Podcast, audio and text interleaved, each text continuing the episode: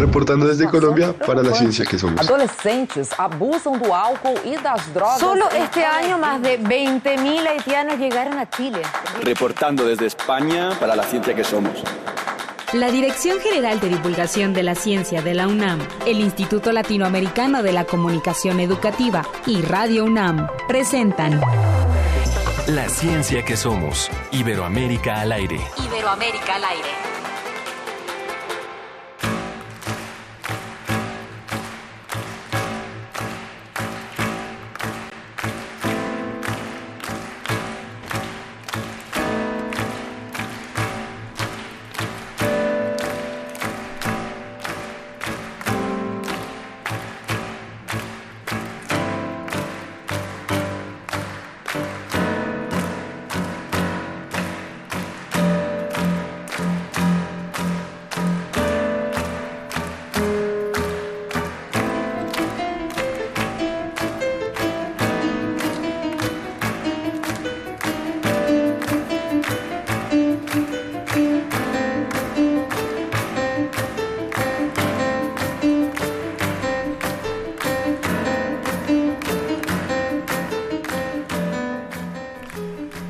Iniciamos escuchando Libertango con la interpretado por la Sinfónica de Rusia y de Argentina, eh, música de Astor Piazzolla, publicado por primera vez en 1974 en Milán.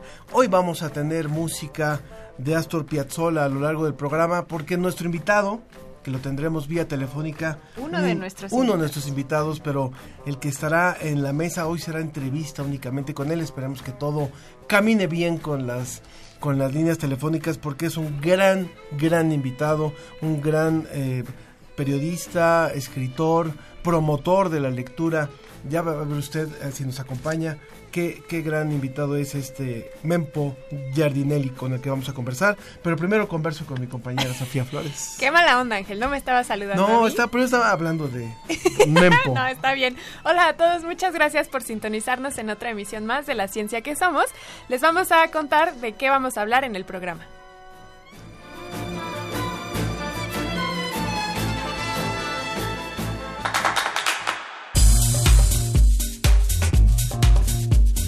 Más de 5 billones de colillas de cigarros se producen en el mundo cada año. De esto nos va a hablar en el reporte semanal la agencia DICIT desde España, que nos hablan también sobre un hongo que biodegradaría estos residuos.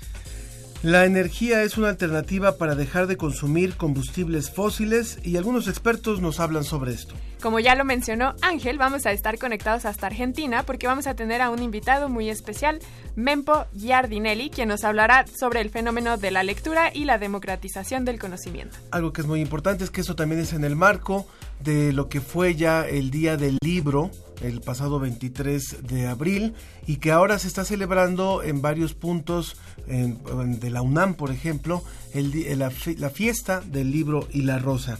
En la cabina estarán también con nosotros dos conocedores de Leonardo da Vinci, que participan, por cierto, en la fiesta del libro y la rosa, así que quédese con nosotros para saber más de sus aportes y de su obra. Recuerden que estamos en Facebook como La Ciencia que Somos, Twitter arroba Ciencia que Somos, el teléfono en cabina 5622-7324, 5622-7324. En el Facebook La Ciencia que Somos y en Twitter arroba Ciencia que Somos. Y el WhatsApp, el 55 43 63 90 95. 55 43 63 90 95 son nuestras vías de contacto.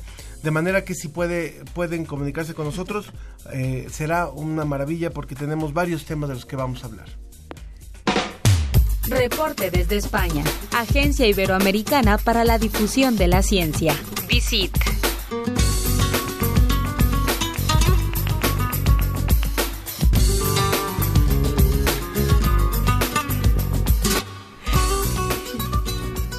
Pues Y ya nos enlazamos hasta es. España. Como cada semana, como bien dices Ángel, nos vamos hasta España para hablar con José Pichel de la Agencia Iberoamericana para la Difusión de la Ciencia y la Tecnología DICIT. Hola José, ¿cómo estás? Hola Sofía, hola Ángel, muy buenos días. Buenos días y buenas tardes para ti. Eh, ¿Viste el partido del Barça? Bueno, pues sí, lo vi. Ya sabes que yo soy del Real Madrid, ¿eh? Ah, Pero por, bueno, eso, la por, verdad eso es te, que por eso te lo pregunto, por eso te lo pregunto. Sobre todo la actuación de Messi. Qué bárbaro, qué golazo, qué golazo. al- por ahí leí en Twitter que decía, el mundo es de Messi y nosotros vivimos en él. Pues sí, nos, nos permite, nos Muy permite bueno. Nos da verlo. chance. Nos permite verlo, pero bueno, nada más era para hacer el comentario porque justamente somos aficionados al fútbol y fue un partidazo de Messi. Bueno, pero hablemos de otros temas que también son eh, interesantes y muy útiles, mucho más útiles que el fútbol. Bueno, desde luego que sí, que hay temas mucho más útiles del fútbol, aunque el fútbol a veces, bueno, pues nos ayuda a entretenernos y, y alegrarnos un poco la vida, ¿no? Mira, vamos, vamos a hablar eh, de una investigación eh, que se ha desarrollado en Colombia y que recogemos esta semana en, en la agencia DICIT. Y es que hay un hongo comestible que puede ayudar a degradar las colillas de los cigarrillos. Eh, las colillas de los cigarros, bueno, pues son eh, un problema, un problema de suciedad y un problema medioambiental bastante importante porque tardan muchísimo en degradarse y además, eh, bueno, pues tienen muchísimos, muchísimos componentes que eh, pueden resultar perjudiciales para el medio ambiente. Entonces, los tratamientos que, que hay sobre cómo ayudar a degradarlas no acaban de, de resultar del todo convincentes, ¿no? Bueno, pues la Universidad Nacional de Colombia nos presenta en este caso una idea que es aprovechar un hongo que eh, se llama eh, champiñón ostra y que es muy apreciado en la gastronomía porque tiene propiedades eh, saludables, propiedades nutricionales muy interesantes, entonces se conoce sobre todo en ese ámbito, pero ahora lo que nos cuentan es que podría ayudar a degradar eh, las colillas. Imagínate que, eh, bueno, mm, ponemos las colillas como sustrato, como un abono, podríamos decir, y estos hongos son capaces de aprovecharse de los componentes eh, que tienen los cigarrillos, esas eh, colillas que, que, han sido arrojadas eh, al suelo eh, o tiradas de, de, cualquier manera a la basura y además de aprovecharse de esos componentes ayudan a degradarlas. Eh, esto es porque eh, las enzimas del hongo eh, interactúan de alguna manera con eh, las colillas, degradan los compuestos y los transforman, los biotransforman, de manera que dejan de ser tan contaminantes y a la vez este hongo está aprovechándolos para su propio crecimiento. Oye, Ángel, eh, Ángel, eh, José, tú ya nos has hablado de cómo los hongos degradan otros tipos de materiales, específicamente, por ejemplo, edificios históricos de muchos años, y ahora esta noticia es también en la misma, en el mismo tenor que son hongos degradando, pero esta vez son buenas noticias porque degradan eh, desechos que no nos hacen nada bien. Son 5,6 billones de colillas que se producen en el mundo cada año. Sí, es eh, muchísimo, es mm, casi difícil de, de, imaginar toda la contaminación que pueden producir las colillas, que muchas veces seguimos arrojando al suelo, las tiramos a la basura de cualquier manera, y claro, a diferencia de otros desechos, el problema es que eh, tardan muchísimo en degradarse, en descomponerse, hasta 10 años calculan eh, de media los, los investigadores. Y como bien dices, eh, bueno, pues muchas veces hablamos de cómo eh, los hongos interactúan con, con el resto de, de, la materia y cómo nos pueden eh, proporcionar servicios, en este caso, de lo que se llama bioremediación, mm, es decir, claro. eh, buscar remedios que están eh, en la naturaleza, remedios biológicos para, eh, bueno, pues conseguir algunas, eh, algunas soluciones a algunos problemas en este caso. Y la diferencia eh, con otros hongos que a veces son microscópicos, que están, eh, como decías, entre la piedra, que pueden afectar a los monumentos. La diferencia es que en este caso estamos hablando de un hongo que es un champiñón, un mm. hongo que es una seta eh, comestible y que además es muy apreciada por su eh, valor nutricional. Eh, o sea que a lo mejor probablemente valdría la pena eh, profundizar en este tema y ayudar al crecimiento de, de este hongo eh, que se puede aprovechar eh, para la alimentación, ayudar eh, también de paso a mm, remediar este problema que tenemos de contaminación de, de las colillas. Sobre todo, como tú lo dices, eh, que es un problema fuertísimo, son millones y millones de colillas en todo el mundo y sería una solución verdaderamente eh, importante, además de que ojalá que las cigarreras estuvieran trabajando Mm. en otro tipo de, tecnología para utilizar otros materiales que no requirieran de esta biodegradación, dado que es, es un, un elemento de alto consumo en todo el mundo, ¿no? Vayamos al- a, la, a la siguiente nota, por favor, José. Pues mira, seguimos hablando de, medio ambiente y en este caso eh, con investigadores de, de aquí de España que eh, han tratado de averiguar eh, cómo se podrían adaptar mejor los árboles al cambio climático. Llega el cambio climático, suben las temperaturas en muchas zonas del mundo o prácticamente en todo el mundo y además eh, probablemente también en muchas zonas del mundo vamos a disponer de menos precipitaciones. Entonces, eh, ¿cómo se podrían adaptar los árboles mejor a estas nuevas circunstancias? Bueno, pues hay investigadores aquí en España que durante muchos años han estado trabajando en este problema con plantaciones de pinos. Eh, este árbol, que es muy abundante aquí en España, eh, bueno, pues lo han distribuido de diferentes formas y, han eh, aplicado eh, diferentes formas de, de plantación y han visto, eh, tratado de averiguar cuál es la más eficaz y al final la conclusión nos puede parecer bueno pues bastante bastante obvia eh, bastante mm, normal que es que la técnica del aclareo que consiste en reducir la, la densidad de árboles podría ser una buena medida. Es decir si los árboles están eh, plantados eh, a mayor distancia unos de otros, pueden crecer mejor, pueden sobrevivir mejor, pueden eh, obtener eh, mayores nutrientes cada uno de ellos. Pensemos en el agua, por ejemplo, eh, pues si hay árboles que están muy juntos, evidentemente van a competir entre ellos por esa agua que va a ser escasa. Sin embargo, cuando las distancias son mayores entre ellos, pues probablemente eh, van a disponer de mayores nutrientes, van a disponer de agua y eh, van a crecer en mejores condiciones. Esto, como digo, que nos puede parecer obvio, eh, pues es el resultado de un trabajo de investigación eh, de muchos años y eh, trabajando con eh, diferentes formas de, plantar los árboles y además con mediciones muy precisas. Vosotros sabéis que para saber eh, la edad de, de un árbol, eh, normalmente la sabemos eh, contando los anillos que tiene ese árbol eh, por dentro, los anillos que tiene en el tronco. Eso es la Sí. dendrometría. Bueno, pues estos investigadores trabajan con lo que se conoce como dendrometría digital, que es un sistema tecnológico que alrededor de ese tronco y sin tener que talar el árbol, pues mide perfectamente cuál va siendo su crecimiento.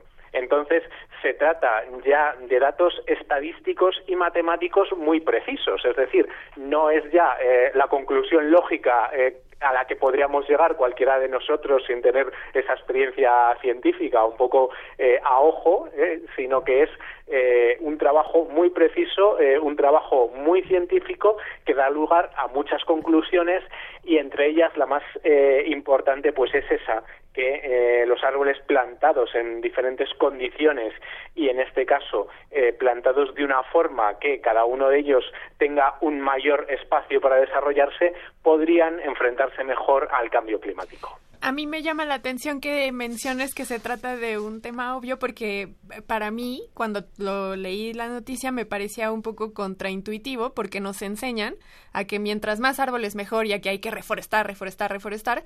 Sin embargo, se nos olvida que, como bien mencionas, José, los árboles necesitan de recursos y necesitan de su propio espacio para desarrollarse. Y entonces nos pareciera que nos educan a que mientras más árboles haya, mejor.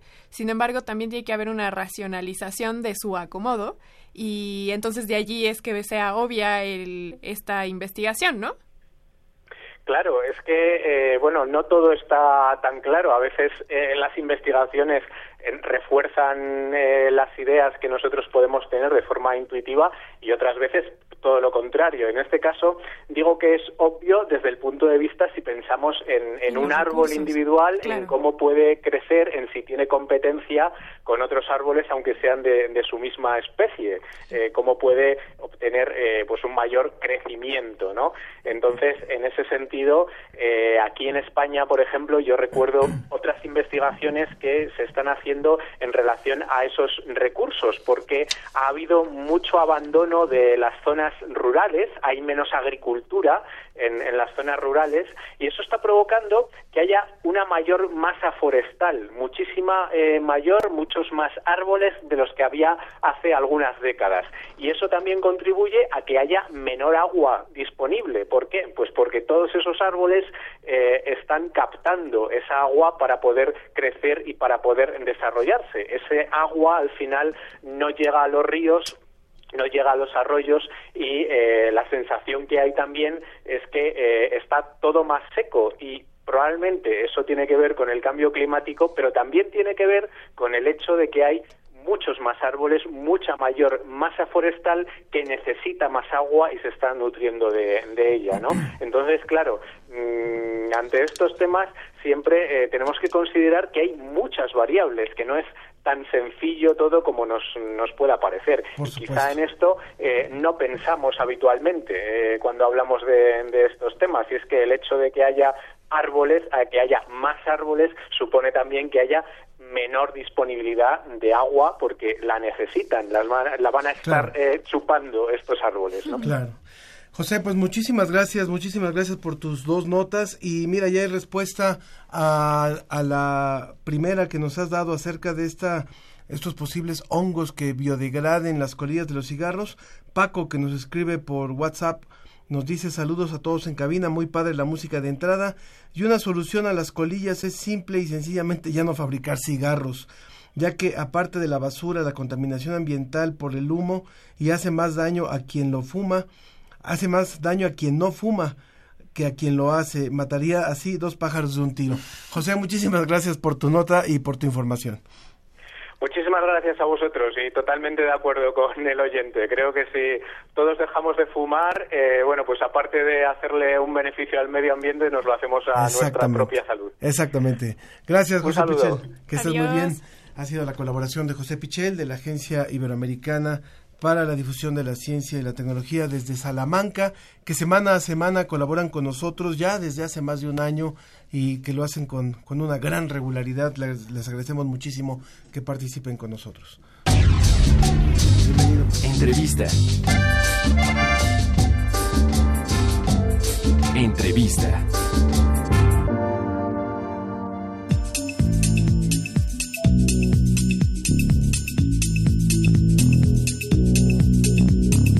Eso en la ciencia que somos para hablar de energía solar. Y para eso están con nosotros dos invitados. Está Orlando Aguirre, quien es licenciado en estudios internacionales por la UNAM y cante de paneles solares. Hola Orlando. Hola. ¿Cómo estás? Excelente. También está Tadeus Gallosa, quien también es ingeniero y él es egresado del Instituto de Energías Renovables de la UNAM. ¿Cómo estás? Muy bien, ¿ustedes qué tal? La llave de Temisco. Es correcto. Muy bien. Cuando entramos a la, bueno, cuando entré a la cabina y los conocí, la, lo que me llamó la atención es que están súper jóvenes. Sí, algo. Y están ya involucrados en la fabricación de paneles solares. Así es, es correcto. Muy bien, cuéntenos, eh, ¿cuál es la situación en México con esta energía renovable que en realidad todo el tiempo, o sea, gozamos de una gran pues todo el dotación tiempo de sol. Sí, digamos, exacto, ¿no? ¿no? es como en otros países que no tienen esta situación. Sí, nosotros lo principal que Tadeus. sí es correcto. Eh, nosotros nos dedicamos a la fabricación de módulos fotovoltaicos, es decir, estamos enfocados en las líneas de las energías renovables, específicamente en la energía solar fotovoltaica. Pero de igual forma realizamos la distribución de todos los componentes que conlleva el levantamiento de un proyecto fotovoltaico. Es decir, también distribuimos microinversores, inversores de cadena central, conectores MS4, cableado, etcétera, todo lo que conlleva este tipo de proyectos. Entonces, la situación actual eh, en México es, nos encontramos en un punto crítico, en un punto crítico en el que nosotros debemos de realizar mucha inversión tanto en impulsar la formación de recursos humanos especializados en materia de energía solar fotovoltaica, como en inversión en infraestructura y en mejorar los servicios tecnológicos que tenemos. Entonces estamos en un punto en el que no podemos, eh, tenemos que poner toda la carne al asador para poder llegar a un punto de éxito.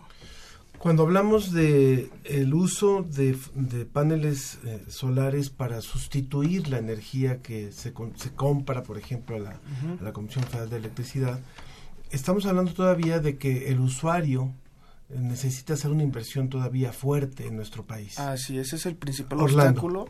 El problema que tenemos en el país es que tenemos en los denominados usuarios de bajo consumo, que es donde tenemos la, alguna casa que consuma menos de 3 kilowatts hora día aproximadamente, no es tan viable. ¿Por qué? Porque la energía es subsidiada por el gobierno federal en alrededor de un 80-90%, lo que no pasa con un usuario de alto consumo cuya energía se quita el subsidio eh, y se tiene alrededor de un 10 o 20% de este subsidio, lo que lleva a que los paneles solo son o pueden ser implementados en, en el caso de usuarios eh, domésticos de alto consumo. ¿Sí? Para, por ejemplo, en el caso de SolarEver, nosotros tenemos eh, un apoyo y en general en el sector, no solo para paneles solares, también para refrigeración, contamos con el sello FIDE que puede ayudar a los usuarios por, me- por medio de un financiamiento pagando sobre su recibo de electricidad eh, poder de esta manera hacerse de un sistema fotovoltaico en este caso para que no sea una inversión porque una inversión de un sistema fotovoltaico para un usuario de alto consumo es de más de 150 mil pesos en promedio Es, es decir, que en suma lo que los dos nos están diciendo es que ya no hay marcha atrás. Necesitamos ir hacia estas energías renovables y en el caso de México contamos con una situación privilegiada por la localización geográfica, pero al mismo tiempo las personas como nosotros que quisiéramos poner paneles solares en nuestra casa es una inversión que no nos conviene, sino que más bien son las grandes Aún. industrias las que tendrían que apostar por este tipo de infraestructura y quiero creer que también es el gobierno quien debería estar apostando por esto, ¿cierto? así es Ahora, algo que sería importante es, eh, si hablamos de investigación, o sea, tú que pasaste por el Instituto de Investigaciones eh, de Energías Renovables, perdón, eh, ¿qué hace falta por, por, por trabajar como líneas de investigación en México desde tu punto de vista? Ustedes que están en la otra parte, o sea, no en la parte estrictamente de la investigación, sino de ya de la, de la, de la implementación de este tipo de, de tecnologías. ¿Qué es lo que hace falta en materia de investigación? Se necesita realizar inversiones. Yo que estuve envuelto en este ambiente del Instituto de Energías Renovables, lo que antes era el Centro de Investigación de Energía y antes el Laboratorio de Energía Solar en México, eh, contamos con las herramientas necesarias, contamos con, con el capital humano especializado para preparar a nuevas generaciones y que puedan enfrentar los nuevos retos y superar las barreras que se tiene en México en función de reducción de gases de efecto invernadero, en función de promover todas las energías renovables en México.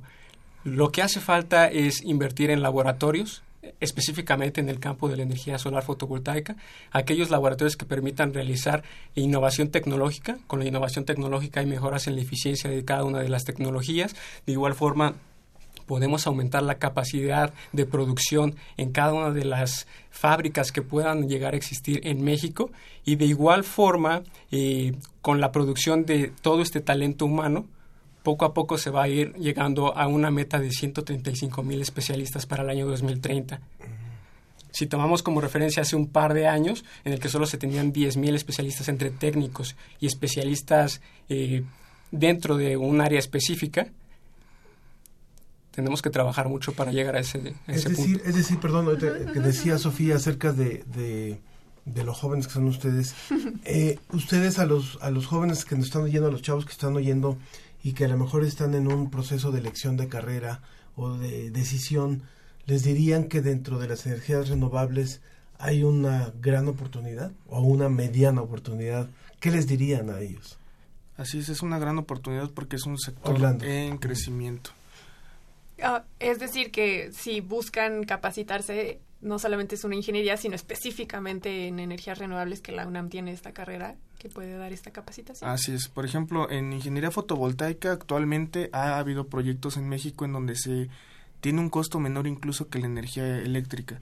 En el caso de generación distribuida, no. En proyectos ya a gran escala, en, en el caso de hablar de granjas solares, ya se ha llegado a, a proyectos que la energía eléctrica es más barata con generación de energías renovables en el caso de fotovoltaica a la generaón tradicional, por así mencionarlo. Pero también es capital humano que necesita capacitarse para generar nosotros nuestros propios instrumentos, porque ahorita todos los materiales se importan a México, ¿cierto? Y eso Desde- aumenta considerablemente la inversión. Desde luego. Por ejemplo, en el caso de nosotros, con el laboratorio que tenemos en Changsu, el, el problema principal, yo creo, en el país es tratar de adecuar la tecnología. ¿Por qué? Porque a diferencia de los prototipos que se desarrollan para Estados Unidos, donde la tecnología se paga de la manera que sea, incluso con fines meramente estéticos, tenemos el caso de un panel que desarrollamos para Estados Unidos, el cual el, es all black el panel, o sea, trae marco, negro, backsheet negro, TPT negro y la celda monocristalina como tal ya viene de un color negro.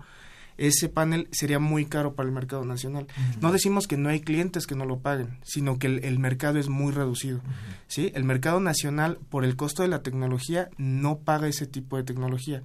Por ejemplo, vamos a poner un caso que tuvimos en el desarrollo de un prototipo. Desarrollamos un prototipo de un panel para unos roof garden o para estacionamientos, para que la luz fuera translúcida. Más o menos el, el grosor estándar de un panel solar es de 3 milímetros. El prototipo que nos mandaron desde China para acá, para México, era con dos vidrios de 1.5 milímetros más o menos para desarrollar aquí, que era lo que pasaba que el precio por watt aumentaba en un 50%. Por lo cual, obviamente te iban a pagar, pero tenías que buscar muchos clientes y desarrollar, tener parado ese material iba a costar bastante. ¿Qué fue lo que se hizo? En el laboratorio en China se desarrolló un TPT transparente para que el panel, en vez de ser transparente totalmente, fuera translúcido y pudiéramos darle al cliente con un marco un panel que cumpliera tanto las especificaciones que buscaba el cliente de, de para este tipo de aplicaciones y a la vez fuera accesible al mercado nacional. Déjenos irnos ya rápidamente a la pausa, pero rápidamente les leemos las, las llamadas que han surgido en este, en este momento. Leticia Gómez, eso de poner paneles solares para ahorrar energía me suena muy bien. Soy una señora de 78 años y no creo ver esta realidad, pero suena muy bien. No creo que en un país tan pobre como México, se- soy, eh, soy de Oaxaca. Eh, Alberto Hernán de Embetepec dice, tengo paneles solares en casa y próximamente en mis oficinas. El primer año fue muy pesado el gasto, pero el ahorro es extraordinario. Así que bueno, ¿tu edad cuál es? eh, 23 Dani? años, ¿Tu edad, Orlando? 26 años. Wow. Pues qué bueno que hemos tenido jóvenes que nos cuentan un poco de esa transferencia tecnológica y hay que seguir impulsando que haya más, más chavos que se dediquen a la investigación en, en energías renovables. Da Sí. para mucho más el hablar de este tema, ¿eh? Sí, claro. Se los agradecemos, les agradecemos No, gracias ustedes por la invitación. que, Gracias. que hayan estado por acá. Son Orlando Aguirre y Tadeus Gallosa, ambos involucrados en la fabricación de paneles solares, una, una disciplina que necesita mucho más. Y egresados de la UNAM. Exactamente. Nos vamos escuchando tango ahora con Ara Milikian, interpreta La Primavera de Astor Piazzolla en el Teatro Real de Madrid. Y a ver si nos pueden buscar también más adelante en la producción a Tilo Stampone, que es otro gran intérprete de Astor Piazzolla. Regresamos a la ciencia que somos y regresamos para hablar con nuestro invitado argentino. Gracias.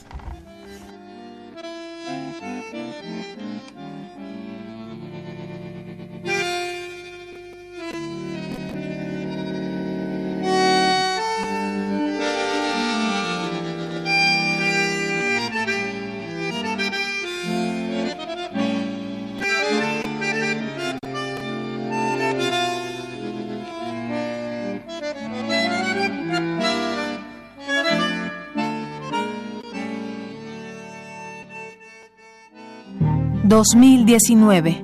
...100 años del fallecimiento de Emiliano Zapata... Yo creo que es uno de los planes políticos más importantes en toda la historia de México. Es eh, un documento magistral escrito por un modesto profesor rural, por Otilio Montaño, que refleja la visión del mundo campesino de manera ejemplar. Eh, ahí está nítidamente lo que significa ser campesino, están sus aspiraciones, está su organización, está su propuesta de trabajar la tierra, está su propuesta de cómo tiene que ser el gobierno de la revolución Felipe Ávila, historiador y académico. Emiliano Zapata. 96.1 FM. Radio UNAM. Experiencia sonora.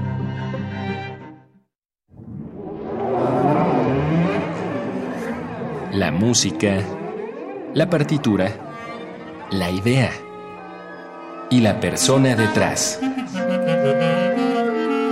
Escuchemos a los autores en Fa, nuestros compositores en síntesis. Un espacio de entrevistas a jóvenes creadores mexicanos de música académica, todos los jueves a las 11 de la noche. O sintoniza la retransmisión los domingos a las 7 de la tarde.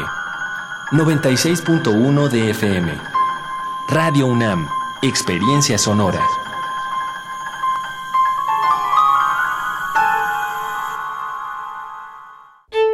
La oportunidad de conocer una tierra nueva y desconocida, llena de costumbres y maravillas, hasta ahora desconocidas. Y muy cómicas. Lunes de Teatro de Radio UNAM te invita a conocer el acervo cultural de la columna vertebral de nuestro país en la puesta en escena Vamos Tierra Adentro por el Camino Real, de Jorge Guidi y Luis Artagnán. Una conferencia apócrifa para dos académicos. Todos los lunes de mayo a las 20 horas en la sala Julián Carrillo de Radio UNAM. Adolfo Prieto 133, Colonia del Valle, cerca del Metrobús Amores. Entrada libre. Nuestra historia a través de la Ruta de la Plata y la vida personal de dos académicos. Radio UNAM, experiencia sonora. Hace varios eones, la Tierra fue un planeta rebosante de vida. Sus habitantes agotaron los recursos naturales y acabaron con los seres vivos. No permitamos que el futuro nos recuerde como una tragedia griega. En nuestras manos están las acciones para cambiar el rumbo. Aprendamos juntos cómo salvar nuestro planeta en Habitare, Agenda Ambiental Inaplazable. Un programa del Instituto de Ecología de la UNAM y Radio UNAM. Todos los martes a las 15.30 horas a partir del 7 de mayo por el 96.1 de FM. Radio UNAM. Experiencia sonora. Regresamos a La, ciencia, que, somos. Iberoamérica al aire.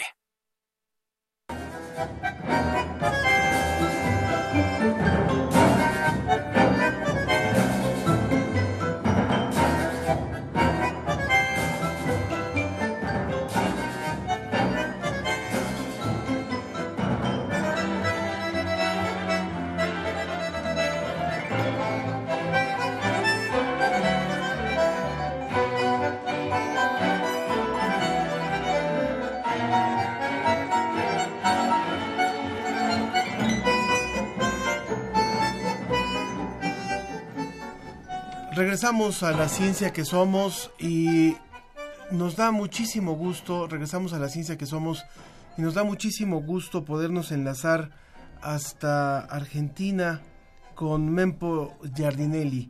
Él es escritor, es periodista, vivió en México entre el año 76 y el 84 y a su regreso fundó eh, y dirigió la revista Puro Cuento además de que ha tenido una gran cantidad de reconocimientos, además de que ha hecho una fundación que lleva su nombre y que lo que hace es promover la lectura.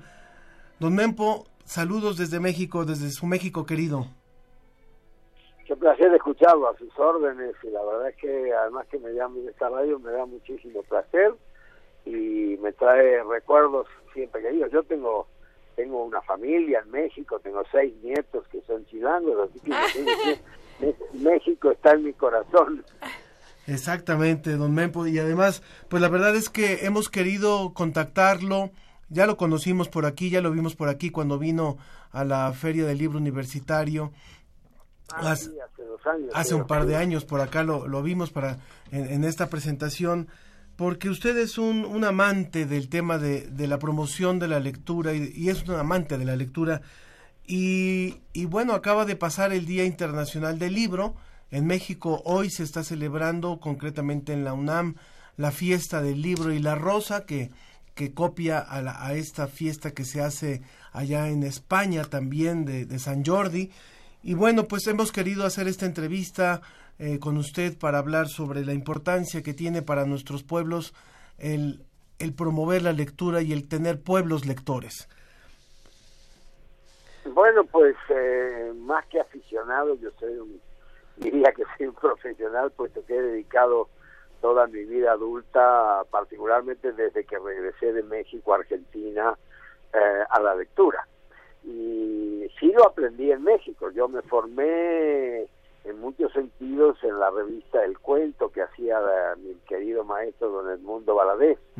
Yo era un muchacho y trabajé con él varios años y con él estaba, ahí lo conocía a, Juan, a Juanito Rulfo, a Tito Monterroso, eh, y la verdad es que eran todo un, era un grupo de maestros maravillosos que para para mí que era un muchacho y que estaba ahí de, de, diría de, de, de, ayudante de corre en fin este eh, era el, el, el, asistente de, de Don Mundo pues la, la verdad es que para mí fue una experiencia vital sobre todo porque bueno por un lado me aficioné mucho al cuento como género en la revista El Cuento tan así fue que eh, cuando yo regresé a Argentina, fundé aquí la revista Puro Cuento, que era tributaria, era hija, digamos, este, de la de Don El Mundo, que, que fue la gran revista del cuento de tantos años.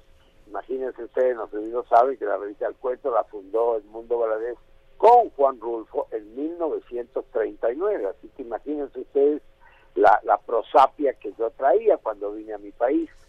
Eh, aquí efectivamente empecé a trabajar, eh, bueno, por un lado como escritor y también como promotor de la lectura. Me fui formando, yo no, la verdad es que no tenía, en esa época yo era muy joven no teníamos escuelas para eso.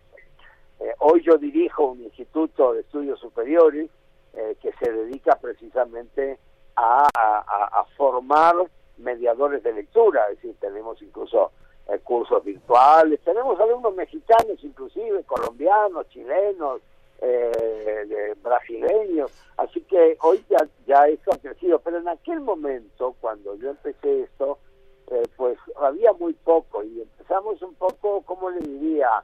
Este, al tanteo, ¿no? Como, como quien va en la oscuridad probando errores y demás. Y la verdad es que mm, yo me fui dando cuenta que que la lectura es esencial para la vida, es decir, mire, el que no lee no sabe. El que no lee no tiene no no no tiene acceso a ningún conocimiento.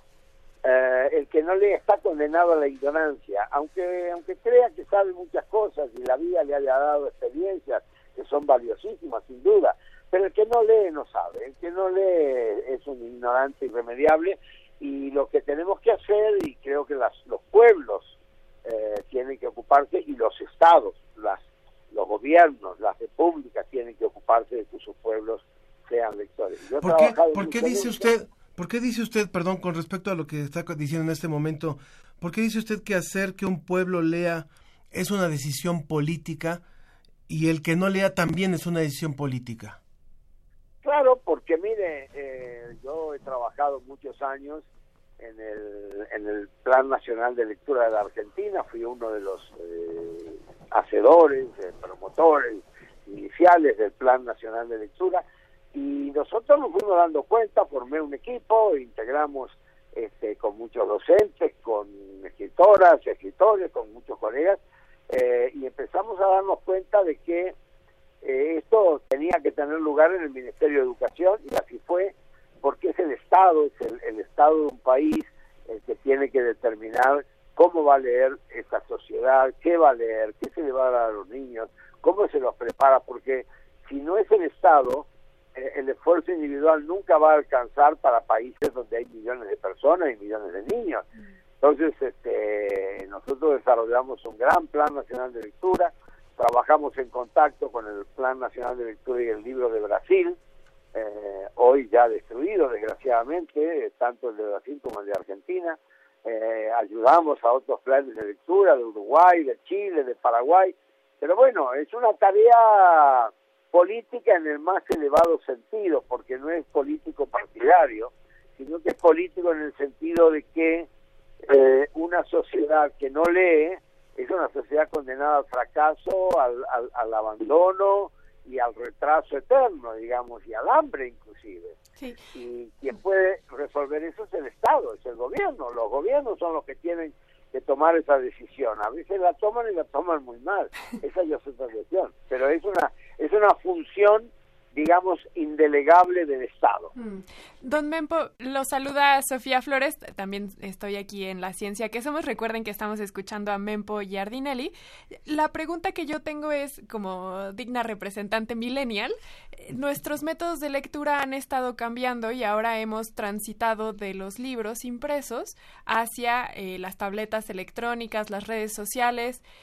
¿Qué sucede con estas nuevas generaciones cuyo tiempo de atención se está reduciendo, pero también la calidad de lectura está transitando a una que es probablemente con menos consistencia y mucho más inmediata? Bueno, en primera tenemos que decir que eh, no hay ninguna rivalidad y que toda rivalidad planteada entre el papel, el libro en papel y el libro electrónico es falsa. Es falsa y es de alguna manera yo diría interesada este, supuestamente ambientalista o supuestamente política. Mire, cuando mis alumnos, mis estudiantes, mis chicos, mis eh, las escuelas argentinas que yo recorro permanentemente, los chicos leen. A mí lo que me importa es que lean. Si el chico quiere leer en un, en un papel viejo, en un libro de edición nueva, de lujo, o, puede, o quiere leer en su dispositivo electrónico, en su celular o donde sea, el, el Quijote de la Mancha que va a leer, o el Pedro Páramo que va a leer, o el, no sé, el Cien años de soledad que va a leer, es el mismo.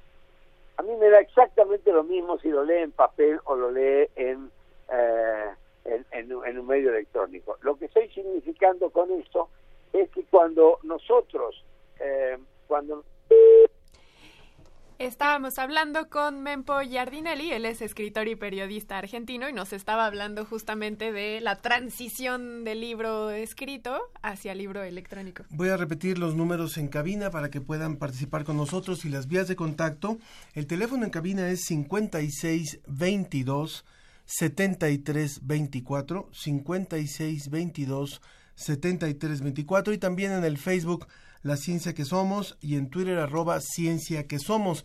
También les repito nuestra, nuestra, nuestro WhatsApp que es el 55 43 63 90 95 55 43 63 90 95 y quiero recomendarles a ustedes ahorita en lo que retomamos rápidamente la, la llamada con don Mempo Giardinelli que si puede buscar en YouTube algunas conferencias que ha mm. dado él, hay unas cosas asombrosas, hay unas cosas maravillosas realmente de la reflexión que él ha hecho como escritor, como periodista, como, como promotor de la lectura y de la, de la literatura y de la cultura eh, en, torno a incluso al papel que tiene, como lo decía ya, los gobiernos, eh, los, los tomadores de decisiones. Creo que Don Mempo es realmente un referente importantísimo. Esto que mencionabas del papel, de por qué leer y no leer es una decisión también política, me pareció muy buena. Y también recordar, invitarlos al evento que está aconteciendo ahora en la UNAM que tiene que ver con el libro.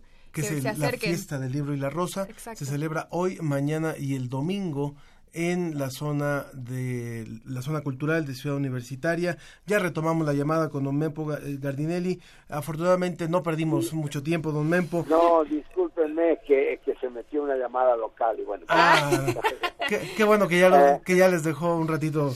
Bueno, eh, hay, un, hay un tema que es fundamental también, don Mempo. Usted dice, tiene unas frases muy bonitas y quiero retomar algunas para decirle al público. Usted dice, la literatura es la vida por escrito y también dice la lectura como derecho. Mm. ¿Por qué? Pues sí, ¿verdad?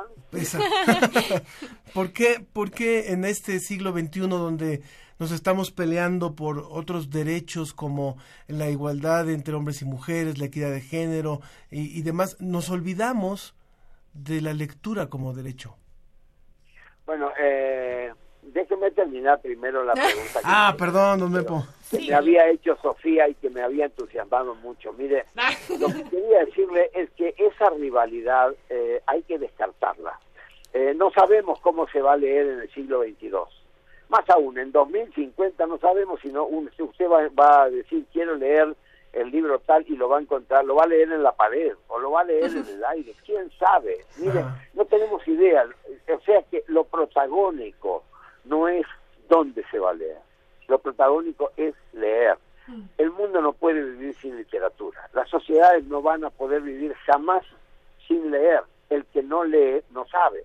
El que quiera acceder a todo conocimiento científico, filosófico, literario, lo que sea, va a tener que leer siempre. Eso es así desde, por lo menos desde las tablas de la ley, que hace miles de años. Y va a seguir siendo. Entonces, son dos problemas diferentes. Uno, ¿cómo hacemos que las sociedades lean? Para eso estamos trabajando en la formación de mediadores de lectura. Para eso llevamos lectura a las escuelas, hacemos que las sociedades lean, etcétera. Y el otro, la otra cuestión es el, el problema del lugar. Bueno, eso se verá, la tecnología irá marcando dónde van a estar los textos, pero lo importante es que los textos se lean. Y no solo los niños, déjeme que le diga también, porque es otro, otra, otra, otra confusión generalizada. Hay que los niños lean, ay, yo quiero que mis niños lean, hay que darle leer a los niños. ¿Quiere que le diga una cosa? El problema de la lectura no son los niños. El problema, el problema de la lectura son los grandes. Es decir, los niños siempre quieren leer.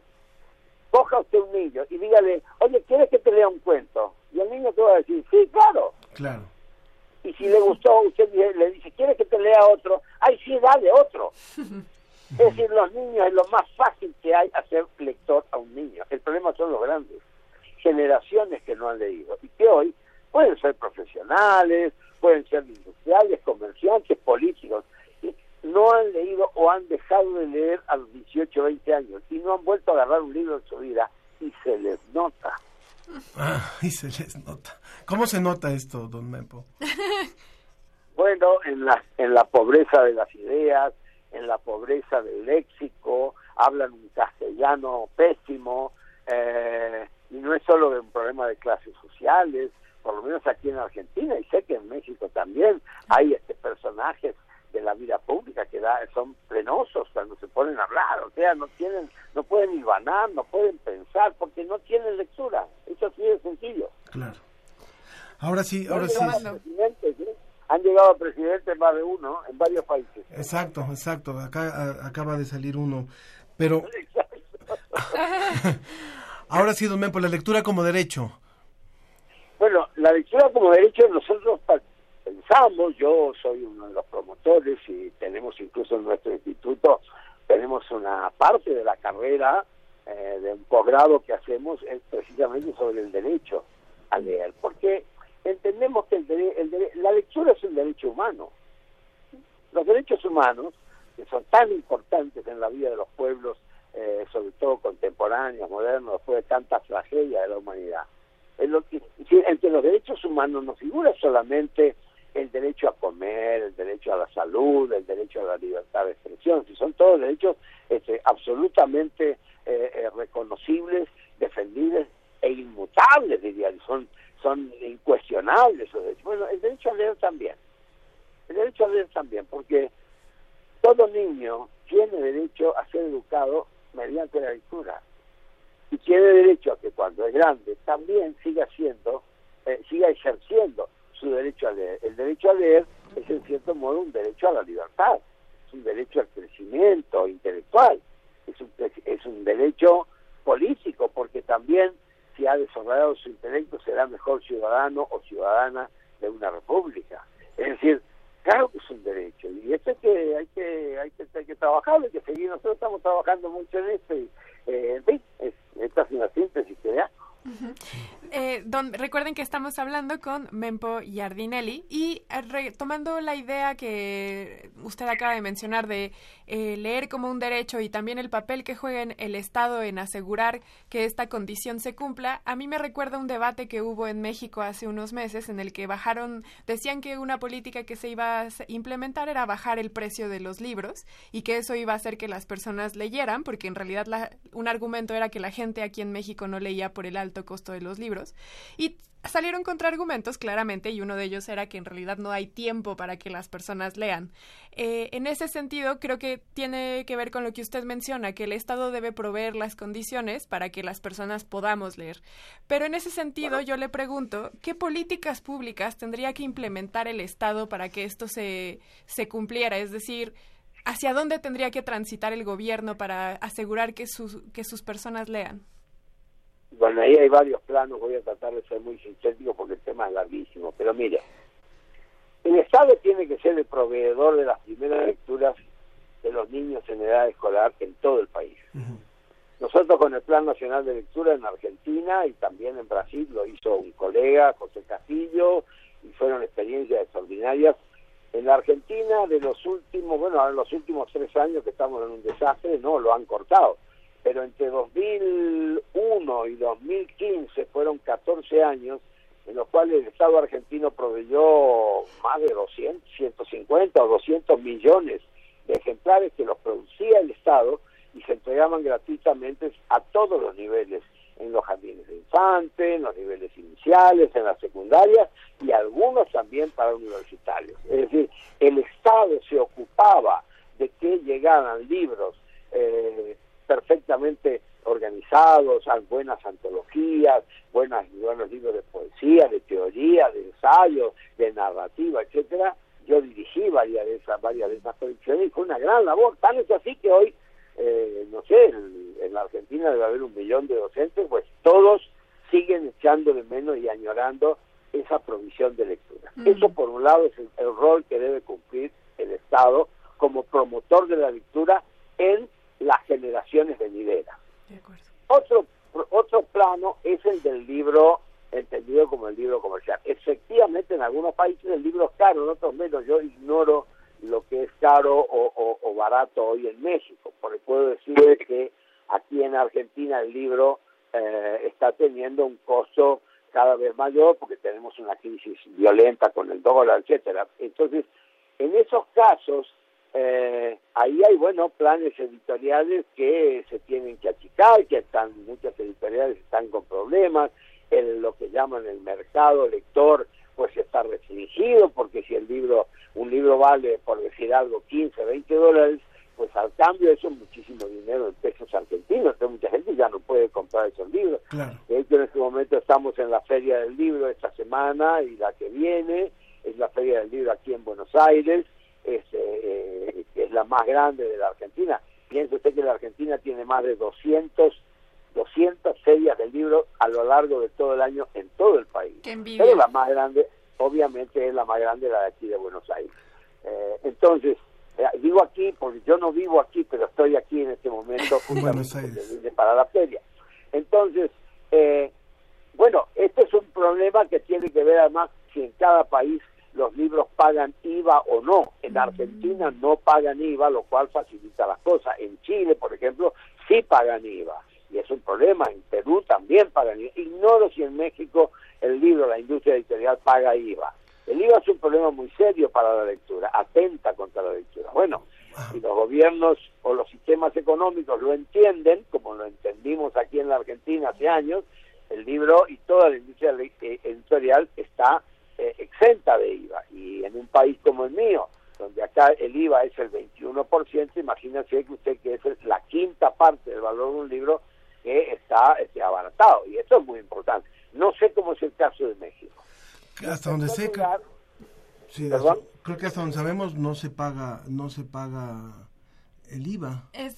estamos en, eh, tenemos el, el, conocimiento de que es un impuesto indirecto, lo paga el consumidor final, pero es algo que tenemos que revisar. Bueno, eso no, yo no, no sabía, en fin, eso saben ustedes. Nos agarró en curva, don Mempo. ¿Perdón? Nos, como aquí decimos en México que nos agarró en curva, es decir, que nos agarró ah, desprevenidos. bueno, bueno, no se preocupen. Eh, eso nos pasa a todos eh, en todas las materias. Y había un tercer tema que ustedes me planteaban, eh, que era el de si el, las, el derecho a, a leer está vinculado con estos dos planos y por supuesto que sí, la respuesta es que sí que está vinculado, porque tanto, y fíjese qué político que es el tema, porque si el Estado interviene para que sus niños lean, es una intervención positiva. El Estado que se ausenta, como nos está pasando en la Argentina, donde no hay Estado lector, no hay más Plan Nacional de Lectura, esos canallas que nos gobiernan hoy lo han cancelado en diciembre de 2015, pues eh, lo está, estamos pagando las consecuencias. Se está empezando a ver que rápidamente va a volver. Mire, la Argentina en 2007, en 2007, declaramos en la Argentina analfabetismo cero. O sea, habíamos ganado la batalla contra el analfabetismo. Bueno, ahora empezamos a tener de nuevo pequeños sectores de analfabetos. Y esto es producto de políticas espantosas que están haciendo estos tipos que nos gobiernan ahí. Entonces, fíjese que político que es, no es solamente de buena una cuestión de buena voluntad. Y el derecho a leer es el derecho que tiene todo ciudadano desde que nace. Como tiene derecho a la alimentación, a la salud, tiene ese derecho, ¿me comprende? Claro. Ahora, hay, hay algunos comentarios del público. Uno nos lo hace eh, Luis, que nos dice que la librería más bella del mundo está en Argentina, que así lo, lo reconocieron la, el Ateneo Gran Splendid. Nuevamente se ha caído la llamada. Esperemos en un momento más. Bueno, esto nos lo comenta. Nos, nos comenta sobre esto y también sería muy conveniente recomendarle al público eh, algo que ahora le vamos a comentar a don Mempo en cuanto recuperemos la comunicación, que es, eh, él participó eh, como orador en la reciente en la reciente reunión que hubo sobre el, sobre el Congreso de la Lengua Española. Ah, que fue allá en Córdoba. Que fue en Córdoba, exactamente. Y él hacía ahí una crítica muy importante al uso de la lengua en el proceso de dominación.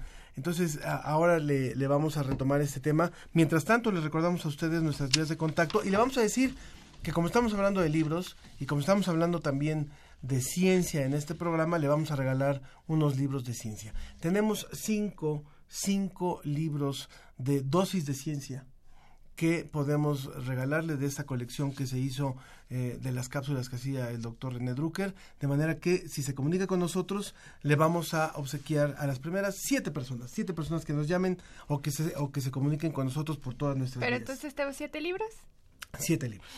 eh, recuerden que nuestras vías de contacto son Facebook La Ciencia que Somos, Twitter Ciencia que Somos, en teléfono en cabina 56 22 73 24, que nos digan... 56 22 73 24. ¿Su libro favorito? Y su libro favorito, exacto. 55 43 63 90 95 55 43 63 90 95 es el WhatsApp también para que puedan solicitar que nos digan simplemente su libro favorito. No tiene que ser de ciencia. No tiene que ser de ciencia. Don Mempo, retomamos rápidamente eh, la comunicación. Qué bueno que podemos otra vez eh, eh, hablar de, de, lo que nos, nos, estaba usted diciendo. Y quiero, les, le estábamos diciendo al público que usted participó en el Congreso de la Lengua Española que se hizo recientemente en Córdoba. Y ahí fue usted muy crítico en torno tanto al uso de la lengua como elemento de dominación y también al, al, asunto de que el castellano americano, como usted le llama, cuando, cuando un pueblo deja de hablar su lengua o cuando un pueblo deja de leer, también eh, pone en riesgo el, la preservación de la lengua. Quisiéramos retomar este, estos puntos, por favor, don Nempo. Sí, con gusto. Mire, eh, cuando me invitaron a mí al Congreso, ese octavo Congreso, eh, dudé, dudé en ir porque no tengo mucha simpatía por, por, por, por, por la concepción que tiene España como, como gobierno, como política y, y, y, particularmente la llamada Real Academia. Pero acepté porque me pareció que era una buena oportunidad para decirles eh, en un punto de vista americano. Mire usted, la lengua, el español es una lengua que no existe. ¿Qué? Español no existe. Ajá. Nunca existió el, el, español como lengua. Es una traducción de Spanish que dicen los gringos. Pero en realidad la lengua que habla es, España y que hablamos nosotros es el castellano. El castellano viene desde el siglo XII, de Alfonso el Sabio. Uh -huh. Fue la lengua que llegó a América con los conquistadores y todas las bestialidades que hicieron, era el castellano. ¿Qué sucedió? Que los pueblos nativos, los pueblos originarios de América, aprendieron, a la fuerza aprendieron el castellano y lo convirtieron en su lengua de intercambio. Y es la lengua que después de 500 años venimos a heredar nosotros, es el castellano. Porque mire, un, un náhuatl no podía entenderse con un guaraní, pero sí se entendían en castellano, era la lengua de vinculación. Un inca no podía hablar con un mapuche, pero sí podía hablar en castellano, era la lengua de intercambio, era la lengua de unión. Fíjese qué paradoja, el conquistador que vino a matar y a, y a, a robar y demás, termina dejando la lengua que nuestros pueblos se apropian y la hacen suya. Lo que habla nuestra América es el castellano. Yo lo llamo el castellano americano porque evidentemente en España hablan un castellano que es el castellano peninsular. Tan así es que la Constitución española, fíjate lo que voy a decir, la Constitución española de la democracia, es decir, después del franquismo, sancionada en 1978, la Constitución española dice en su artículo primero, la lengua oficial del Estado español es el castellano, ellos mismos lo dicen. Lo que pasa es que después vino la cuestión comercial, vinieron los bancos, las grandes empresas, los diarios, y les convino hablar de español porque eso les pareció que lo universalizaba porque los gringos habían universalizado el vocablo Spanish. Pero el, el, castellano que se habla en España es el castellano peninsular y es riquísimo. Y el castellano que habla de ustedes en México es el castellano mexicano. Y el castellano que nosotros hablamos aquí en Argentina, con Uruguay, con Paraguay, es el castellano rioplatense. Y hay un castellano andino, que es el que se, se, habla desde, desde la Tierra del Fuego hasta, hasta Mérida, en Venezuela. Quiero decir, y hay un, y hay un castellano caribeño.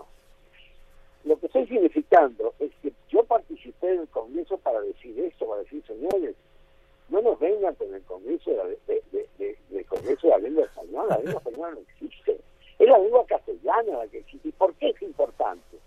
Porque mire, si usted se llama Sofía, pero viene alguien y dice, mire, te vas a llamar Guillermina, y ¿por qué Guillermina? Yo soy Sofía, yo me identifico como Sofía, no soy este Guillermina o, o, no sé, o Carmela. Con todo respeto hacia Guillermina y Carmela, pero yo soy Sofía. Y eso es lo que pasa, la lengua es lo que nos da identidad, es la primera identidad que tenemos junto con la mamá y el papá. Mm. Claro. Con la leche materna, con la leche materna nos viene la lengua que hablamos y nosotros hablamos el castellano, que es una lengua riquísima, es una lengua maravillosa, y una lengua que une a todos nuestros países, a todos nuestros pueblos.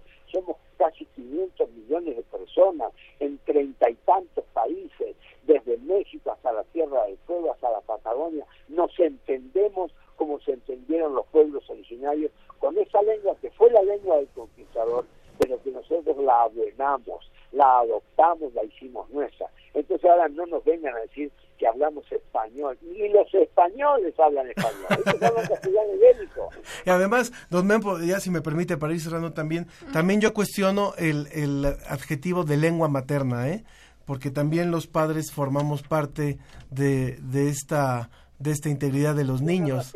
Tiene razón, lo que pasa es que eso viene de esa son, es verdad lo que se dice, pero también digamos que viene de una tradición porque se supone que la leche es materna y la leche que es la que da vida viene por ahí y lo que yo estoy diciendo es que con la leche materna nos viene la lengua materna, porque la, la madre es la que primero habla. Mire, uno de los grandes teóricos de la lectura en voz alta, es un gringo, se llama Jim Creedy, él dice que la mamá dialoga con el bebé aun cuando el bebé no ha nacido. En su panza ya dialoga y le puede leer. Y es algo que yo recomiendo siempre a, las, a, las, a, las, a las amigas, a las mujeres que están embarazadas y que llevan un bebé en su panza. Léanle, léanle en voz alta. El niño que está dentro, la niña que está dentro de la panza, ya entiende. Por supuesto. Qué, bonita reflexión hace usted, don Mempo, y me hace recordar una frase de Nelson Mandela que dice que cuando le hablas a un hombre, bueno, a una persona en el lenguaje es que esa persona eh, comprende, eso va a su cabeza, pero cuando le hablas a la lengua que lo, con la que aprendió, con la lengua materna, llegas a su corazón. Y creo que resuena mucho para las experiencias que hemos tenido cuando estamos en el extranjero y de repente escuchamos por allí el castellano eh, volteamos y nos llegan directo a las emociones, claro, porque es algo muy instintivo y muy natural y muy intrínseco. Así es, así es, así es. Don, don Mempo Giardinelli, pues sido un placer para mí, ¿eh? Para nosotros- y, y dialogar. se quedan muchas cosas por preguntarle y espero que pronto lo podamos tener nuevamente para que nos cuente de sus andanzas con Rulfo, de Sí, sus charlas con Monsiváis, con otros, con otros con los que quieran. con los que usted compartió aquí en. México. Y además, nada más déjenme mencionar que no tenemos a cualquier persona. Eh, don Mempo Giardinelli donó en 1996 su biblioteca personal que contaba con 10.000 volúmenes. Así que un abrazo hasta allá, un abrazo hasta Buenos Aires en donde se encuentre usted por Un allá. abrazo grande para ustedes. Gracias. Hasta luego. Que esté muy bien, ha sido Mempo Giardinelli, eh, escritor, periodista argentino y bueno, hay muchas llamadas, Sí. ya casi se agotan los libros. Tenemos a Ángel Vaso Moreno que dice que le gusta mucho el programa y que su libro favorito es Harry Potter porque lleva la literatura a los niños y a los jóvenes. Juana Rivera también dice, los estoy escuchando con su entrevista, por favor me encantaría obtener el libro, Eh, mi libro es Casi el paraíso de Luis Espota, Juana Rivera Dávila. Daniela González dice que su libro favorito es 20.000 leguas de viaje submarino. También eh, Jacqueline nos dice, eh, me gusta el agua y los sueños de Alberto Ruiz Sánchez, es una caricia al alma. Y Álvaro Alonso na, también nos dice que muy interesante la plática sobre el impulso a la lectura. Todavía nos quedan dos libros, todavía nos quedan dos libros, así que participe con nosotros. Ah, regresamos en un momento más.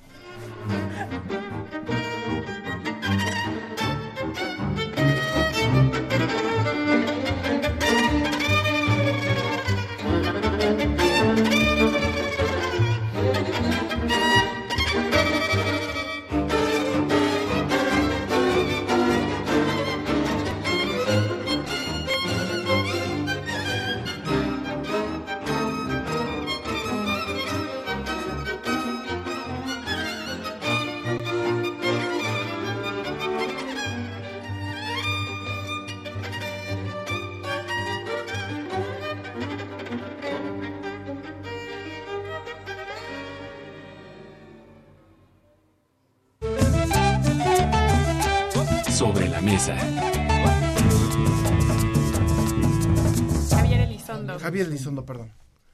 Continuamos en la ciencia que somos. Bueno, nos vamos a la recta final, pero con, un- con un gran invitado también, eh, después de haber conversado con el, el señor Mempo Giardinelli, el escritor, pues nos vamos a otro tema completamente de lo que se está presentando ahora, entre otras cosas, en la fiesta del libro y la rosa, que es eh, el tema de Leonardo da Vinci. Así que está con nosotros el doctor Javier Elizondo, es investigador del Instituto de Matemáticas de la UNAM y él va a presentarse ahí en, en la fiesta del libro y la rosa 2019 con respecto al tema de Leonardo da Vinci y, y su pensamiento matemático. Es correcto. Gracias por estar aquí con nosotros, doctor. Gracias a ustedes por la invitación y saludos a todo el público que nos escucha. Y también, vía telefónica, tenemos al doctor Rui Echeverría Rodríguez, quien es coordinador de enseñanza del Departamento de Historia y Filosofía de la Facultad de Medicina de la UNAM. Hola, doctor, ¿cómo está? Buenos días, muchas gracias. Bien, gracias. Pero ustedes también. Gracias por estar con nosotros. Recientemente, tan recientemente como ayer 2 de mayo, se cumplieron 500 años del fallecimiento de probablemente uno de los más grandes seres humanos que ha contado la historia y la humanidad entera, que fue Leonardo da Vinci. ¿Por qué es relevante conmemorar a Leonardo da Vinci para probablemente las personas que probablemente no sepan de este ser humano tan grandioso? Doctor Javier Elizondo. Bueno, Leonardo da Vinci creo que fue uno de los grandes universales que ha habido en la historia. Después de él pensaría que hay muy pocos de esa, de esa calidad. Por ¿Con supuesto. quién le- ¿Con quién se le podría comparar? Pues miren, dentro de dentro de Laplace era un filósofo, probabilista, hacía muchas cosas. Por ejemplo, hubo grandes científicos que entraban también de la parte eh, filosófica, histórica, etcétera. Pero difícilmente hay artistas y científicos de la calidad de Galileo. Claro, Quizá fue el último, ¿verdad? Yo pienso en Newton, por ejemplo, pero Newton no tuvo esta cualidad artística que sí, desarrolló Es Leonardo. correcto, es correcto, sí. Perdón, lo interrumpimos, doctor. Entonces creo que es muy importante recordar aquellos universales que han marcado un momento histórico para toda la cultura de la sociedad contemporánea y el- histórica de la humanidad. ¿no? Indudablemente Galileo juega un papel fundamental. Yo le, le repito también la misma pregunta al doctor Rui Echeverría, desde su punto de vista, ¿por qué la importancia de recordar así a Leonardo? Pues porque en general la- humanidad recuerda siempre personajes que se hayan distinguido, pero eh, quizá yo no coincidiría totalmente con la opinión del doctor Elizondo. Venga, venga, no hay problema. mi impresión como historiador eh, y ateniéndome yo a los datos duros es que las eh, personas eh, son recordadas por el impacto o la, la, eh, acción que hayan ejercido realmente en la vida humana y Leonardo da Vinci en su época y durante aproximadamente dos siglos no ejerció ninguna. Nosotros ahora sabemos que Leonardo hizo notorios eh, avances en algunas áreas, pero sus supuestos inventos ni eran originales ni tuvieron ninguna relevancia en su momento. El hecho de que Vesalio y Copérnico hayan hecho lo que hicieron respectivamente en astronomía y en medicina, o Newton, mencionado por ustedes, en el campo de la física, eso tuvo una repercusión inmediata. Y lo que hizo Gali- eh, Leonardo da Vinci no la tuvo. Lo que hizo Leonardo da Vinci estuvo guardado por, ya les digo, por más de dos siglos en las bibliotecas reales de Madrid y de Windsor y fue desconocido. Y ya después se revaloró, digamos, ya después se fue, se fue revalorando. Se ha revalorado con base en los eh, estudios que se han hecho de los códices, que se le llama sus eh, manuscritos. Es así como han sido eh, guardados ahora. Él ni siquiera los guardó como están guardados ahora, separados en códices. Pero mm, la mayor parte de sus inventos no tenían aplicación práctica cuando ni siquiera eran construibles. Es muy mencionado el famoso tanque de guerra. tanque de guerra era un dibujo infantil, ¿no? Perdónenme, pero esa es mi opinión, ¿no? Bueno, está bien. Está muy son, bien, son aquí las dos caras, las dos caras. Pero sí, lo, lo que sí no nos cabe duda es, bueno, a ver, hay una importancia en cuanto al pensamiento matemático, por ejemplo. Eh, que esa es eh, parte de la presentación que usted hace, doctor. Estoy de acuerdo, yo soy matemático y no todo lo aplicable en el momento pero es relevante para mí, para, para la historia de las matemáticas. Y Leonardo tiene una función, una, una idea que es antecedente a la geometría analítica, a la topología, etcétera.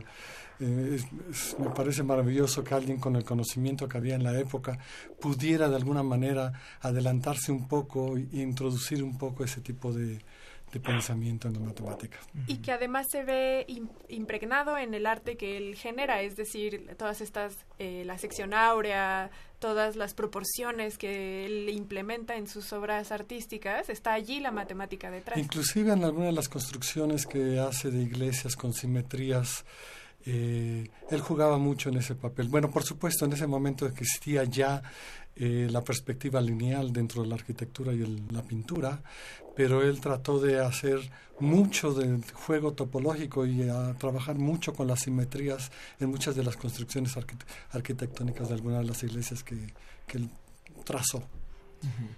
Ahora, para las eh, nuevas generaciones que a lo mejor no están en este debate, ¿verdad? Eh, que nos parece muy interesante lo que plantea el, doctor Echeverría Rodríguez, porque él, ellos ven eh, a Da Vinci desde el punto de vista de su de la historia también y de su aportación como como eh, en, el momento histórico en el que vivía pero finalmente ¿qué sí, ¿qué le podemos transmitir a las nuevas generaciones y por qué en un evento como el libro y la rosa, ahora que se está celebrando, se retoma y se habla eh, para las nuevas generaciones, que son muchos jóvenes los que asisten, acerca de este personaje? Eh, eh, las eh, participaciones de Leonardo son las de un grandioso pintor. Como pintor es excelente, pero Leonardo era tan informal en sus eh, contratos que mientras de su rival eh, detestados ambos, el, la- la- la- el desprecio era mutuo, Miguel Ángel Bonarroti o su contemporáneo Rafael Sancio. Encontramos obras de ellos en todos los museos de Europa y de Estados Unidos. Eh, mientras los de Leonardo, las pinturas de Leonardo auténticas y certificadas no pasan de 15. Eh, ¿Por qué? Porque él mismo pintaba de tal manera que no importa el valor estético. la, técnica que usaba, la de la, la de la última cena, se fue deteriorando de tal manera que ha sido restaurada tantas veces que ignoro ya si si se puede considerar original. Se puede considerar original, ¿no? Y la otra gran pintura, la batalla de Anjari, eh, usó una técnica revolucionaria inventada por él mismo, pero que no dio resultado y los métodos que él utilizó para acelerar su secado y su lo único que hicieron fue acabar de deteriorarla. Eh, si no fuera por Rubens que dejó una copia eh, ya cuando la pintura estaba desapareciendo, nosotros no sabríamos qué había eh, pintado. La pintura se destruyó totalmente. Eh, de tal manera que sí, como pintor es excelente. Como escultor, su gran obra, el, el monumento al padre de Ludovico el Moro, su mecenas, eh, el caballo que está en Milán es un caballo moderno regalado por una institución privada estadounidense a la ciudad de Milán. El caballo nunca pasó de ser un prototipo de arcilla, jamás pudo ser fundido. Eh, el bronce acumulado para la fundición de la estatua terminó siendo convertido en bombardas y y por eso era el reproche de Miguel Ángel de que él ni siquiera sabía eh, fundir o esculpir nada y, se presumía como escultor. Esculpido no hay nada, ¿no? El doctor Elizondo mencionó las construcciones. Las construcciones nunca pasaron de planes. Él proyectó una ciudad ideal. En esa época, recordemos que estaban de moda las utopías, Moro, Campanella, etcétera, ¿no? Pero mientras ellos atendían más al aspecto social, Leonardo atendió al aspecto arquitectónico para una ciudad ideal, moderna, eh, estructurada científicamente, entre comillas, que nunca llegó a construirse, obviamente. Sus obras de ingeniería civil, como la desviación del río Arno para un sistema de defensa de la ciudad de Florencia, pues era tan costosa que, que fue imposible construirla. Y Ah. si vamos uno por uno de estos proyectos, nos encontraremos con eso, que no pasaban de proyectos. No voy a entrar a discutir de matemáticas, no es mi terreno, ¿no? Pero en cuanto a la factibilidad de esos inventos, ya le digo. Justamente aprovechando que contamos con un matemático aquí en la cabina, doctor Javier Elizondo, eh, quisiera yo preguntarle, va a haber, a- bueno, empezó desde abril el evento que eh, conmemora los 500 años de Leonardo da Vinci, Leonardo da Vinci 500 años después, y que terminará el, con el evento de El Aleph a finales de este mes aquí en la UNAM hay que contempla un ciclo de conferencias, contempla un- una serie de eventos y entre ellas a mí me llama la atención que habrá conferencias que tienen que ver con la matemática y con el trabajo científico de Leonardo da Vinci. Por ejemplo, una es del pensamiento científico a la representación artística y otra es la intuición de un geómetra. En- ¿Podemos ahondar un poco más en este trabajo matemático que él hizo? Cuando usted habla de su trabajo en la topología, etcétera, ¿cuáles son las contribuciones de Leonardo o cuál es esta intuición que él eh, planta para que sea un campo fértil que posteriormente es retomado por otras personas? Me parece que la importancia de Leonardo tiene que ver con tratar de introducir la ciencia en toda la actividad cultural que él trabajaba. Inclusive la pintura la considera. Para él, en muchos de, hay, por ejemplo, en una parte él escribe en sus notas que no hay certeza donde no es posible aplicar la ciencia matemática y en sus estudios anatómicos piensa, recordando un poco a Platón, dice que ningún hombre que no sea matemático lea mis principios. Para él, él trata de impregnar en todo el pensamiento, en todo su trabajo, una parte científica y en aquella época eh, lo único que existía, digamos, era dentro de la matemática era la geometría y el álgebra, y realmente estaban separadas, ¿no? Fue Descartes que introdujo un siglo después la geometría analítica. Entonces, él desde, la, desde, la, desde el pensamiento puramente eh, geométrico, para él todo es un movimiento y trata de explicar muchos de sus dibujos. Por ejemplo, el agua cayendo sobre un estanque de agua no es como una foto en el momento, sino es un dibujo en donde hay unas muestra todo el caos y toda la turbulencia que se crea al caer el agua. Él trata de pensar en un movimiento continuo y eso es parte esencial de todo su pensamiento, inclusive en sus obras artísticas, creo yo. Entonces, dentro de esa parte de ver todo como un continuo, hay un precedente hacia la geometría analítica, ver la recta como un tiempo. De hecho, tiene una descripción de recta, superficie y cuerpo muy parecida a la que tiene después el pintor Klee. Y, y eso nos permite verlo desde un contexto distinto. No es necesariamente por lo que hace, sino su mente revolucionaria y la forma de pensar, que es lo que nos parece muy rica. Y la deformación de cuerpos para describir fenómenos eh, tanto anatómicos como físicos que hace, él trata de verlo nada más desde la geometría, no tenía otra herramienta, entonces hace deformaciones manteniendo volúmenes, áreas, que es un poco el antecedente a lo que es la topología actualmente. De acuerdo. Eh, doctor eh, Rui Echeverría, usted se va a presentar próximamente, bueno, en estos días en, la fiesta del libro y la rosa, ¿es correcto?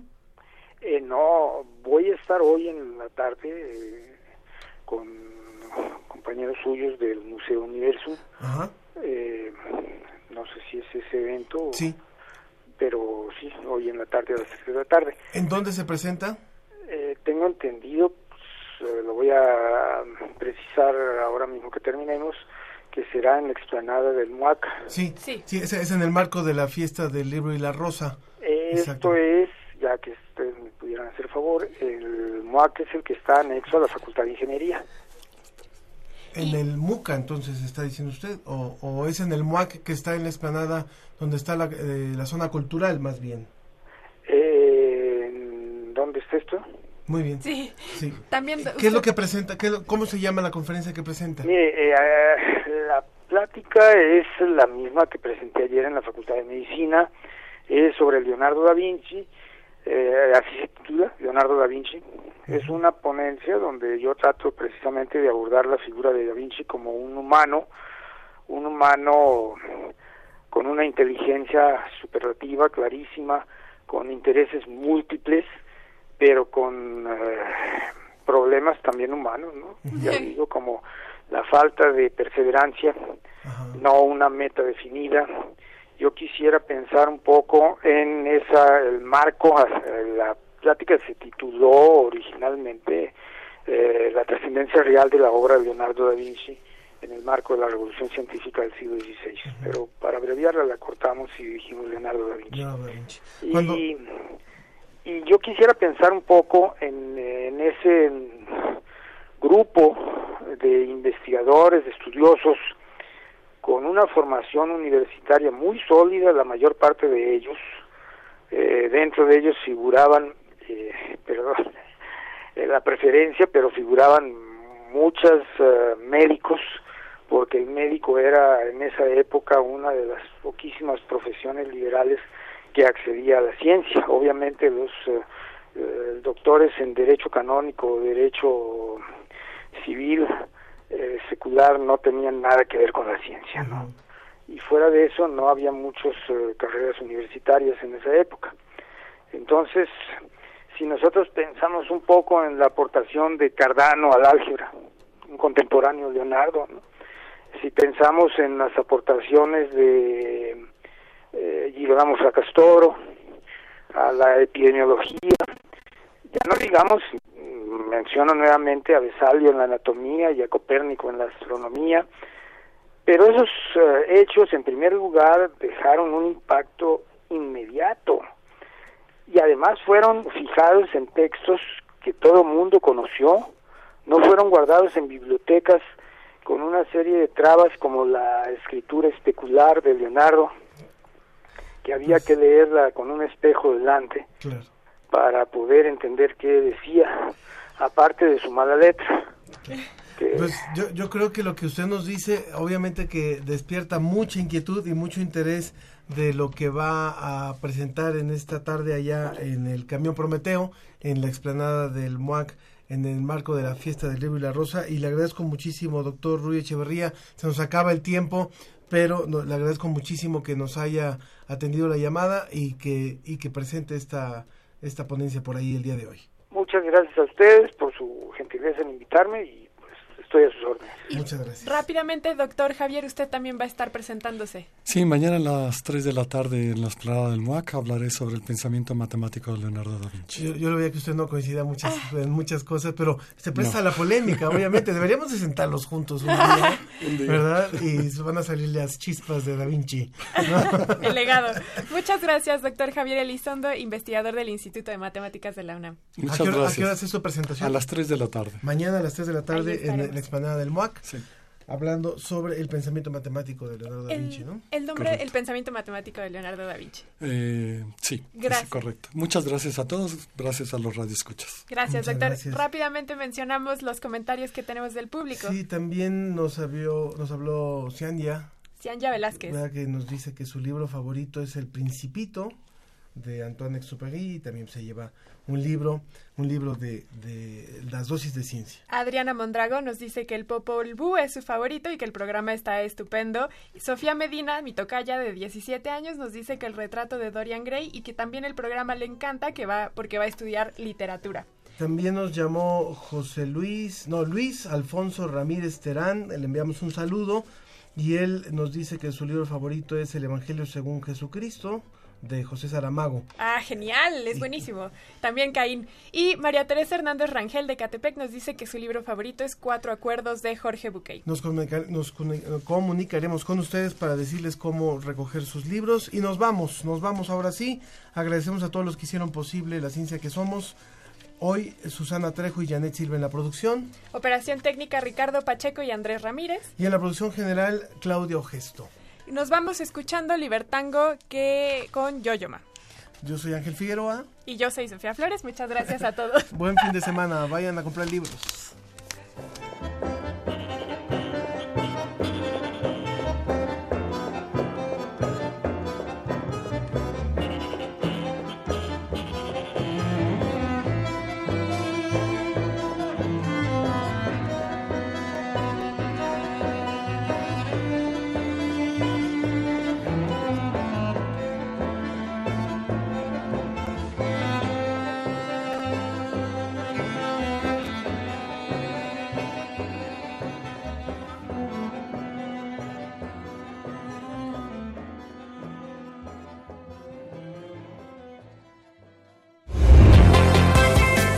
Agradecemos tu compañía. Nos escuchamos la próxima semana en punto de las diez y media de la mañana. La ciencia que somos. Iberoamérica al aire.